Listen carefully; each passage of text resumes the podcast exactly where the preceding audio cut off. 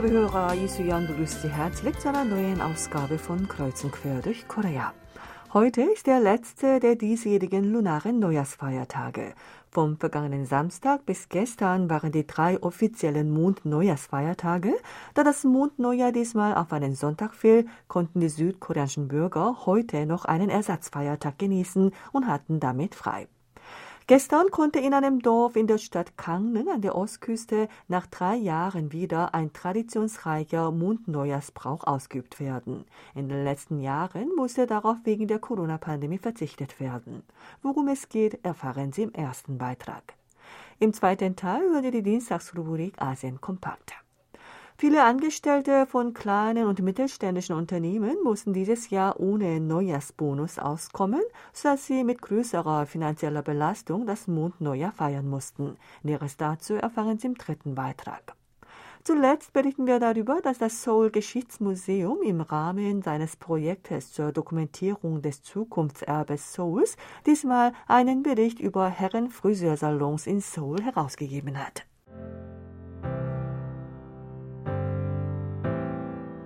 Zunächst legen wir etwas Musik auf, gute Unterhaltung mit der mit Nach Hause gesungen von Winner.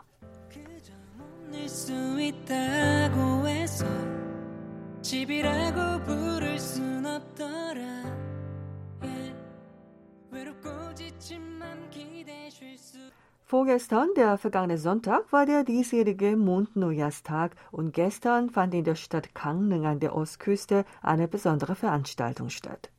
Ein traditionsreicher, rund 450 Jahre alter Neujahrsbrauch eines Dorfes, der wegen der Corona-Pandemie in den letzten drei Jahren nicht ausgeübt werden konnte, wurde nach drei Jahren wieder zelebriert. Bei diesem im Dorf Yuchonli in der Gemeinde Songsan in der Stadt Gangneung gepflegten Brauch mit dem Namen Tobere geht es darum, dass sich alle Dorfbewohner einen Tag nach dem Mondneujahr in traditioneller koreanischer Tracht Hanbok versammeln und vor dem Dorfvorsteher und den älteren Bewohnern des Dorfes die Neujahrsverbeugung machen. Die nach drei Jahren Pause wieder aufgenommene Neujahrszeremonie des Dorfes fand gestern um 10 Uhr vormittags im Haus für die Erhaltung der traditionellen Kultur unter Teilnahme von rund 200 Menschen statt. Die Dorfbewohner verbeugten sich gemeinsam vor dem 97-jährigen Dorfvorsteher Che Jong-chun und den Dorfältesten und gratulierten ihnen zum Neujahr. Im Jahr 1571, Mitte der Joseon-Zeit, gründeten die Bewohner des Dorfes Wichunli eine Organisation, um einander zu helfen. In dem Jahr starteten die Bewohner auch die gemeinsame Neujahrsverbeugung und seitdem wird der Brauch nun im 452. Jahr ausgeübt. Nach der Neujahrsverbeugung gegenüber den Dorfältesten teilen alle Dorfbewohner das Neujahrsfestessen und auch den Reiswein Makoli und wünschen einander ein glückliches neues Jahr. Der Brauch ist sozusagen ein Fest, bei dem die Bewohner ihren Respekt vor den Dorfältesten zum Ausdruck bringen und die Eintracht der Dorfgemeinschaft festigen. Der im Dorf Ücholi begonnene Mondneujahrsbrauch Tobede breitete sich auf Nachbarsdörfer und andere Gebiete in der Stadt aus, sodass nun in rund 30 Dörfern der Stadt Kangnel zu jedem Mondneujahr die gemeinsame Neujahrsverbeugung zu beobachten ist. Dieser Brauch, der großen Anteil an einer engeren Bindung der Bewohner hat, konnte bisher nur dreimal, im Jahr 2011 wegen der Maul- und Klauenseuche und in den Jahren 2021 und 2022 wegen der Corona-Pandemie nicht zelebriert werden. Das Dorf Wichunli treibt nun den Plan voran, den schönen Dorfbrauch zum Mondneujahr Tobere in die Liste des immateriellen Kulturerbes aufnehmen zu lassen.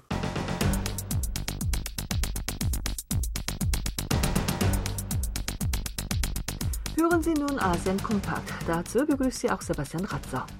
Hallo, liebe Hörerinnen und Hörer. Chinesische Medien wie die digitale Zeitung The Paper haben kürzlich berichtet, dass im Vorfeld des chinesischen Neujahrsfestes Chunje, des größten Festes in China, der Schweinefleischpreis außergewöhnlich stark zurückgegangen ist. Nach der Bekanntgabe des Ministeriums für Landwirtschaft und Angelegenheiten des ländlichen Raums der Volksrepublik China lag der durchschnittliche Schweinefleischpreis auf Agrargroßmärkten Chinas mit Stand vom 13. Januar bei 23,12 Yuan, etwa 3,40 Dollar pro Kilogramm. Damit ist der Preis in einer Woche um 8 Prozent gefallen. Der Großhandelspreis von Schweinefleisch notiert am 21. November 2022 bei 33,53 Yuan und ging seitdem stets zurück, sodass der Preis in einem Monat um 31 Prozent gefallen ist. Es ist sehr außergewöhnlich, dass der Schweinefleischpreis vor dem chinesischen Neujahrsfest, wenn die Konsumnachfrage den höchsten Stand im Jahr erreicht, einen so starken Rückgang verzeichnet. Die chinesische Zeitung analysiert dies damit, dass der Nachfragerückgang und die Erweiterung des Angebots ineinander gegriffen hätten. Aufgrund des wirtschaftlichen Schocks und der stagnierenden Konsumstimmung wegen der Corona-Welle ist die Nachfrage geschrumpft. Währenddessen drehen Viehzüchter und Schlachtbetriebe, die mit Blick auf Chunje eine große Menge Schweinefleisch sichergestellt hatten, wegen der Sorge vor zu großen Vorratsmengen nach den Feiertagen wetteifern das Fleisch auf den Markt. Dies habe zum Preisrückgang geführt.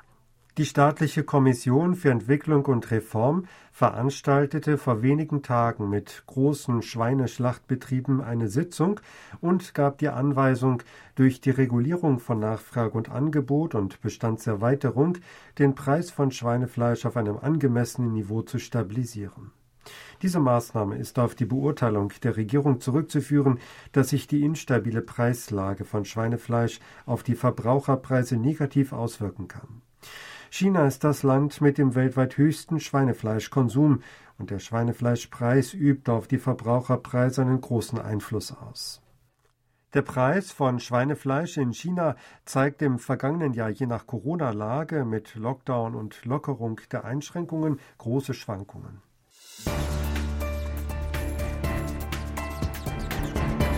Die Bevölkerungszahl Chinas ist erstmal seit 61 Jahren geschrumpft und es wird erwartet, dass Indien bald den Titel des bevölkerungsreichsten Landes der Welt holen wird. Nach dem chinesischen Statistikamt lag die Einwohnerzahl Chinas Ende des vergangenen Jahres bei 1 Milliarde 411 Millionen 750.000. Im vergangenen Jahr kamen 95,6 Millionen Kinder zur Welt und 10,4 Millionen Menschen starben, sodass die gesamte Bevölkerungszahl Chinas um 850.000 zurückging. Die Vereinten Nationen rechneten in ihrer im vergangenen Jahr veröffentlichten Weltbevölkerungsprognose 2022 damit, dass innerhalb dieses Jahres Indien bei der Bevölkerungszahl China überholen würde. Die Vereinten Nationen haben die Einwohnerzahl Indiens und Chinas jeweils auf 1 Milliarde 417 Millionen und 1 Milliarde 426 Millionen geschätzt. Chinas Bevölkerungszahl ist jedoch unerwarteterweise geschrumpft, so dass nun von der Möglichkeit gesprochen wird, dass Indien China bereits überholt haben muss denn die von China angegebene Bevölkerungszahl des vergangenen Jahres ist etwa um fünf Millionen niedriger als die Einwohnerzahl Indiens im vergangenen Jahr. Zudem ist die Bevölkerungszahl Indiens auch letztes Jahr wieder gewachsen. Bloomberg News berichtet unter Berufung auf die Statistik des World Population Review, dass Indiens Bevölkerungszahl gegenwärtig bei einer Milliarde 423 Millionen liegt. Die Geburtenrate in Indien ist von 5,7 im Jahr 1950 derzeit auf 2 geschrumpft. Aber mit der starken Verlängerung der Lebensdauer wächst die Bevölkerungszahl weiter. BBC News berichtete kürzlich, die Einwohnerzahl Indiens sei seit 1947 um mehr als eine Milliarde gewachsen und werde auch künftig 40 Jahre weiter wachsen. Die große Bevölkerungszahl Indiens wird ein Antrieb dafür sein, den Einfluss des außenpolitischen und wirtschaftlichen Einflusses des Landes zu steigern. Indien bemüht sich in letzter Zeit angesichts der Konflikte zwischen Großmächten wie den USA, China und Russland darum, seinen Status auf der außenpolitischen Bühne zu erhöhen. 47 Prozent der indischen Bevölkerung sind jünger als 25 Jahre. Indien ist das Land mit den weltweit meisten jungen Arbeitskräften, was für das Wirtschaftswachstum des Landes von großer Bedeutung ist. Die State Bank of India prognostizierte, dass Indien beim Bruttoinlandsprodukt 2027 Deutschland und 2029 Japan überholen und nach den USA und China weltweit den dritten Platz belegen wird. Jedoch kann sich die steigende Bevölkerungszahl auf die künftige Politik und Gesellschaft Indiens ziemlich belastend auswirken, wenn nicht ausreichend Arbeitsplätze geschaffen werden können. Die hohe Arbeitslosigkeit, die Bevölkerungskonzentration in den Städten und der steigende Anteil der älteren Einwohner sind Aufgaben, die Indien lösen muss.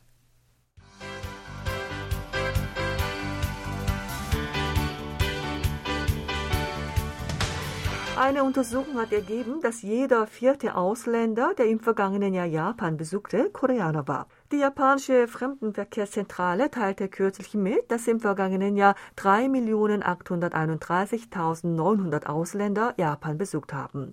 Mit über 1,01 Millionen Menschen machten Koreaner darunter den größten Anteil aus. Auf dem zweiten Platz folgten die Taiwanesen mit einer Anzahl von 331.100. Danach folgten US-Amerikaner, Vietnamesen, Hongkonger und Chinesen. Die japanische Regierung hat im vergangenen Juni wieder die Einreise ausländischer Reisegruppen genehmigt und seitdem stufenweise die Landesgrenzen geöffnet. Am 11. Oktober erlaubte Japan wieder die visumfreie Einreise von Personen aus 68 Ländern und Gebieten, einschließlich Südkorea. Damit stieg die Zahl der in Japan einreisenden Ausländer, die bis August des vergangenen Jahres bei unter 110.000 lag, im September auf über 200.000 und im Oktober auf rund 500.000.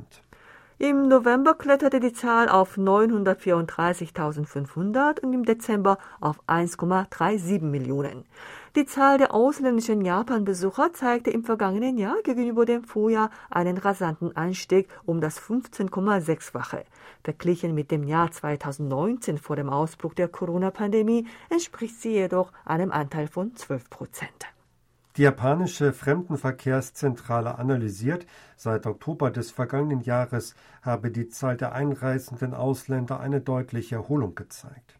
Im Dezember stieg die Zahl der koreanischen Touristen erheblich. Allein in dem Monat reisten 456.000 Koreaner in Japan ein. Das war's wieder mit Asien Kompakt. Tschüss bis nächsten Dienstag.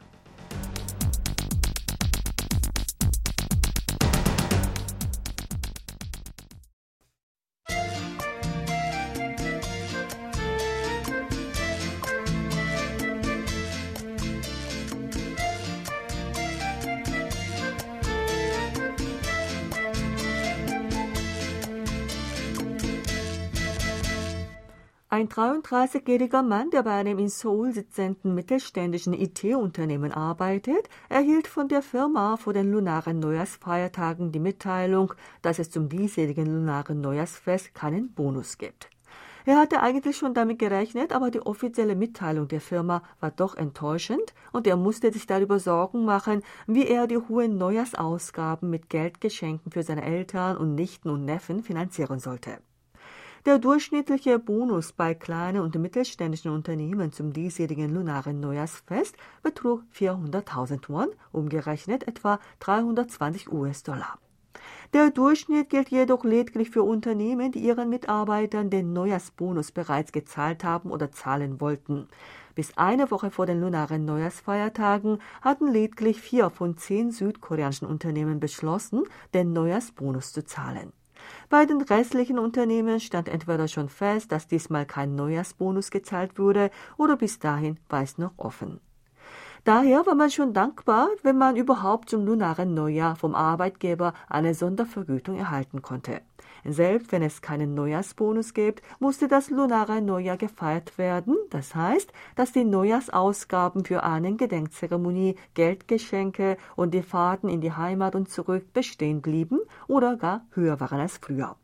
Deshalb sagten viele scherzhaft, dass das lunare Neujahrsfest Zoll die größte finanzielle Belastung für das koreanische Volk darstelle.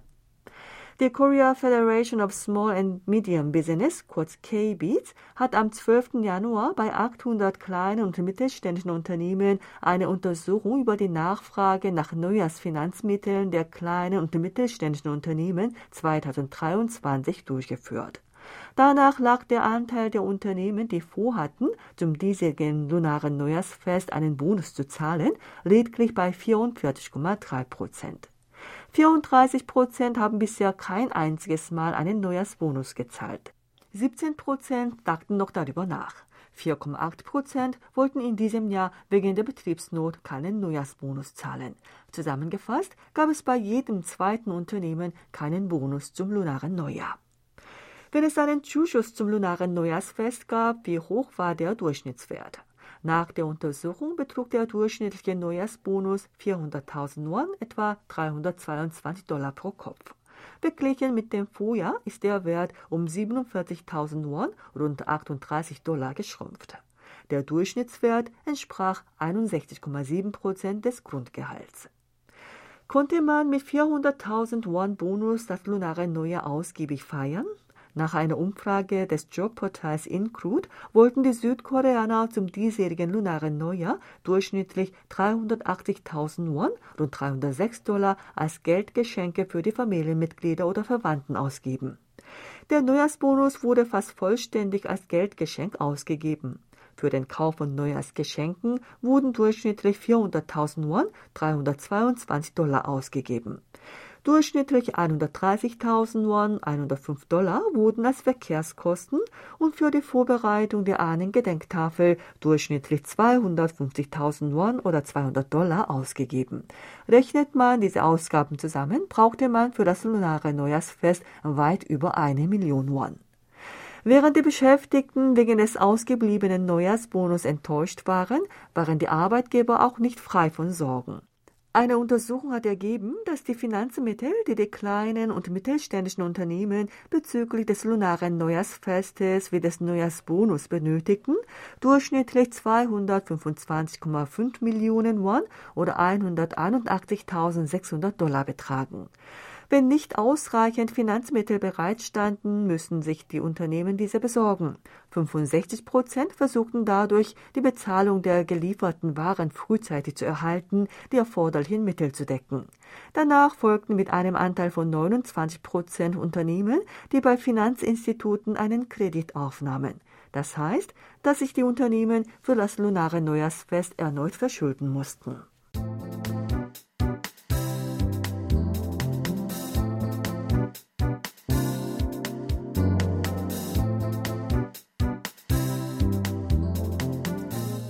1895 wurde es zur Pflicht, dass sich Männer ihr traditionelles langes Haar schneiden lassen mussten. Danach entstanden überall in der Hauptstadt Hanyang, dem heutigen Seoul, Herrenfriseursalons. 1915 gab es in Seoul 226 Herrenfriseursalons und diese Zahl wuchs 2022 auf rund 2500. Der Herrenfriseursalon Songu, der 1928 eröffnet wurde und fast 100 Jahre lang am selben Standort betrieben wird, und der Herrenfriseursalon Munhwa, der seit 1954 ebenfalls am selben Standort Kunden bedient, wurden als Zukunftserbe Souls registriert. Das Seoul Geschichtsmuseum führt ein Projekt für Dokumentierung von Zukunftserbe Seouls durch, um die bislang nicht dokumentierten Bilder der modernen und zeitgenössischen Geschichte für die Nachwelt festzuhalten. Durch das Projekt wurden im vergangenen Jahr Berichte über den Nagwon Reiskuchenladen und über Schmieden herausgegeben. Am 16. Januar wurde die Herausgabe eines Berichts über Herrenfriseursalons bekannt gegeben. In der Zeit unter der japanischen Kolonialherrschaft wurde in Seoul als erster ein von einem Japaner betriebener Herrenfriseursalon eröffnet. Danach folgten Salons, die von Koreanern und Chinesen betrieben wurden. Der erste von einem Koreaner betriebene Herrenfriseursalon war ein Salon mit dem Namen Tunghung, der 1901 im heutigen Seouler Stadtviertel Insadong eröffnet wurde. An Jong-ho, der der Friseur des koreanischen Kaisers war, eröffnete in der Nähe des Gwanghwamun-Tors einen eigenen Friseursalon mit dem Namen Taesong. Unter den 1915 in Seoul betriebenen Herrenfriseursalons gab es 140 Läden, die von Koreanern betrieben wurden. Diese machten einen Anteil von 62 Prozent aus. Es gab 70 Läden, die von Japanern geführt wurden. Am seltensten waren von Chinesen betriebene Läden und diese waren im heutigen Seouler Stadtviertel Chungo versammelt. Herrenfriseursalons in Seoul erlebten in den 1970er und 80er Jahren eine Blütezeit, weil damals Langhaarfrisuren der Männer von der Polizei kontrolliert wurden. Das Seouler Polizeiamt begann im Juni 1974 damit, lange Haare der Männer zu kontrollieren. Als Folge entstanden sowohl in Behörden als auch in großen Firmen und Gebäuden sowie Schulen, Hotels und öffentlichen Badeanstalten Herrenfriseursalons. Der 83-jährige Friseur Chi Do-kyung, der den Herrenfriseursalon Munhwa im Stadtteil Chewadong leitet, erinnert sich daran, dass damals die Tongsong-Oberschule in der Nähe vor der staatlichen Inspektion der Schulmilitärübung acht Friseure bestellt hatte, damit sie die Haare aller Schüler ganz kurz schnitten. Denn wenn es Schüler mit etwas längeren Haaren gab und diese bei der Inspektion aufgefallen wären, wäre die einjährige Schulmilitärübung umsonst gewesen. Der älteste Herrenfriseursalon in Seoul ist der Laden Songu, der seit 1928 im Stadtteil Gongdeok-dong sitzt. So Jae-dok, der als Zweiter im Land die Friseurlizenz erwarb, öffnete einst den Laden. 1935 übernahm den Salon sein Schwiegersohn Lee Song-sun und 1971 dann Namyeol, der Sohn von Lee Song-sun. Das älteste Utensil in diesem Friseursalon ist eine 150 Jahre alte deutsche Rasierklinge. Das wichtigste Werkzeug für Innamir ist die Schere, für die er 1968, als er als Friseur zu arbeiten begann, den Lohn einer ganzen Woche investierte. Der 1954 eröffnete Munha Friseursalon im Stadtteil Hewadong war ein Treffpunkt der Prominenz des Viertels. Der Stadtteil war bis Ende der 1960er Jahre das größte Reichenviertel Seouls.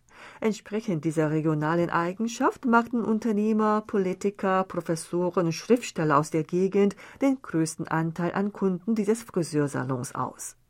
Der Gründer, der in den 1940er Jahren diesen Friseursalon eröffnet hatte, wurde im Koreakrieg vermisst. Lee Sang-gi hat dann 1954 den Laden an den gegenwärtigen Standort verlegt. Ji Do-kyung, der damals ein Kunde des Friseursalons war, begann mit 17 Jahren als Assistent dort zu arbeiten, übernahm 1969 den Laden und hat damit bis vergangenes Jahr insgesamt 67 Jahre in diesem Herrenfriseursalon sein Berufsleben verbracht. Gegenwärtig gibt es in Seoul im Stadtviertel Songpagu im Osten der Stadt mit 135 die meisten Herrenfriseursalons. Im Stadtviertel Sodemungu gibt es mit 65 die wenigsten.